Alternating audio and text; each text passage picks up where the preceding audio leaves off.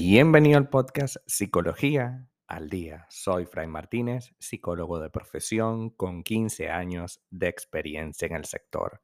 Como pudiste ver en el título de este episodio, hoy vamos a hablar un poco acerca del pesimista defensivo, es decir, las personas que siempre anticipan lo peor ante la menor desventaja.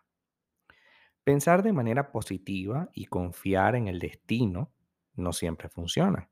A veces, anticipar desafíos, adversidades o problemas también tiene su utilidad, porque nos permite estar preparados y desarrollar alguna estrategia para afrontarlo de manera saludable.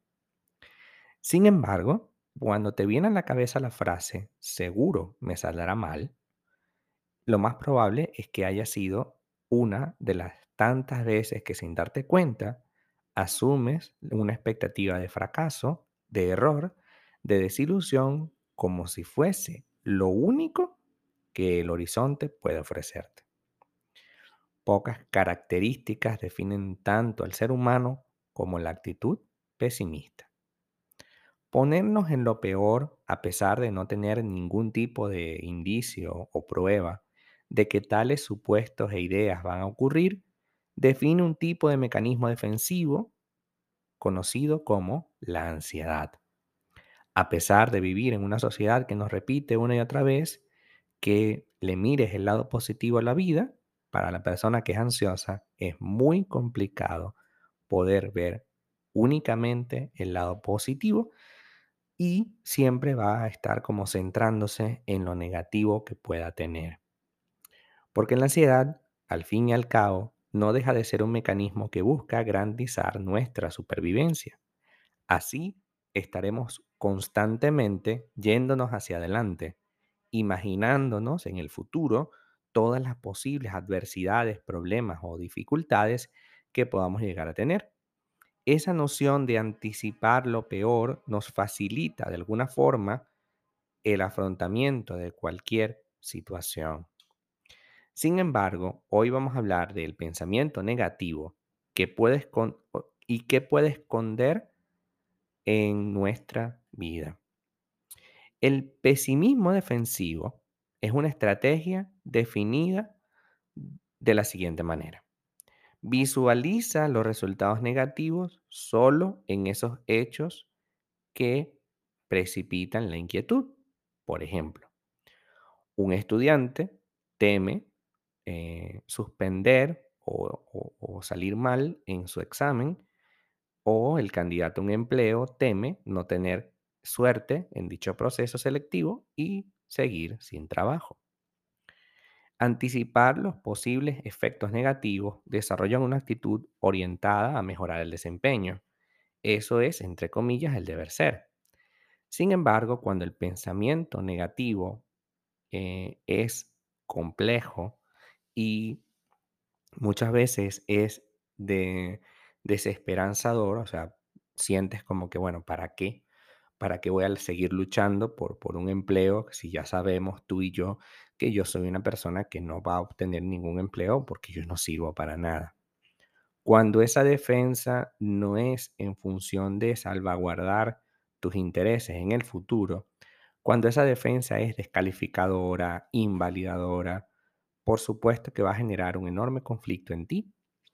Y eso no solamente nos pasa con un tema laboral o un tema estudiantil, también nos pasa en la vida en la vida de pareja, en la, en la vida en familia, en la vida en común, en la vida con los amigos, ¿no?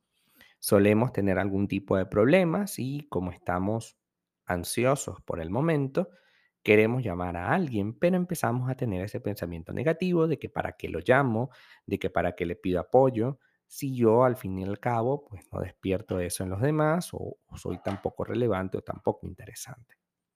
Lo cierto del caso es que si bien el pensamiento, el pesimista defensivo, eh, tiene la función de adaptarte al ambiente, también pasa que te paraliza y en lugar de sacar una ventaja de ello para tratar de defenderte, pues evidentemente lo que ocurre es lo contrario.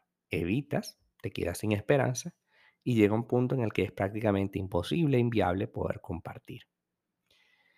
El pesimista defensivo no necesariamente debería dejarse llevar por la negatividad que bloquea y entorpece todo. El, el pesimista práctico o defensivo necesita claramente adaptarse al ambiente y por ello trata de ver las situaciones que le hacen mm, ruido, que les hacen problema, que le hacen quizás algún tipo de amenaza futura y toma decisiones al respecto.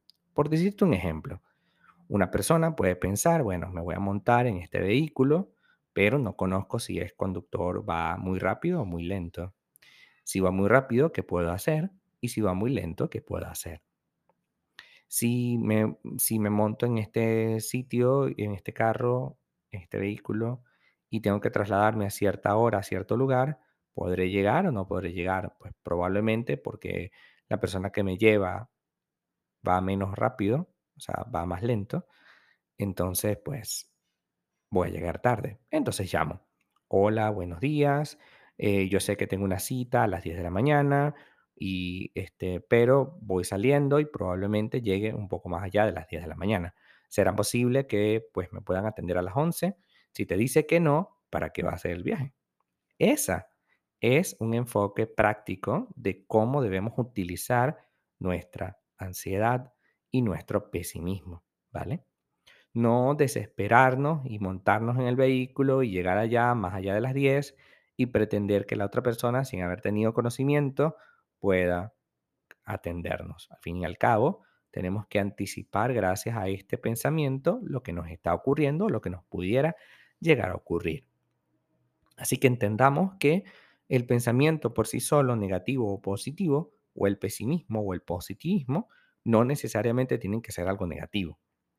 El problema es cuando no sabemos cómo utilizarlo. Si yo utilizo el pensamiento positivo para evitar conectarme con las cosas que están siendo amenazantes para mí, entonces estaré utilizando mal esta estrategia. Y si yo utilizo el pensamiento pesimista para bloquearme y evitar tomar ninguna decisión, porque claro, como yo soy un desperdicio, entonces no, no me interesa hacer abso- absolutamente nada, pues ahí también estaremos teniendo un problema. Entendamos que podemos utilizar ambas herramientas para, en el caso de lo positivo, darnos un poco de ánimo y motivarnos. Y en el caso del pesimismo, pues tener una actitud práctica frente a la vida y empezar a tomar decisiones anticipadas. De repente llegas un poco antes de las 10, pero bueno, ya previste que eso pudiera pasar, así que bueno, te toca esperar un poco, pero ya tomaste una decisión y estás calmado en ese sentido. Hasta acá nuestro episodio del día de hoy. Muchísimas gracias por quedarte aquí hasta el final. Si deseas saber más sobre mi contenido, www.fraymartinez.com. Para consultas online, www.fraymartinez.com y también sígueme en mi Instagram, arroba fraymartinez20. Muchísimas gracias y hasta el próximo episodio.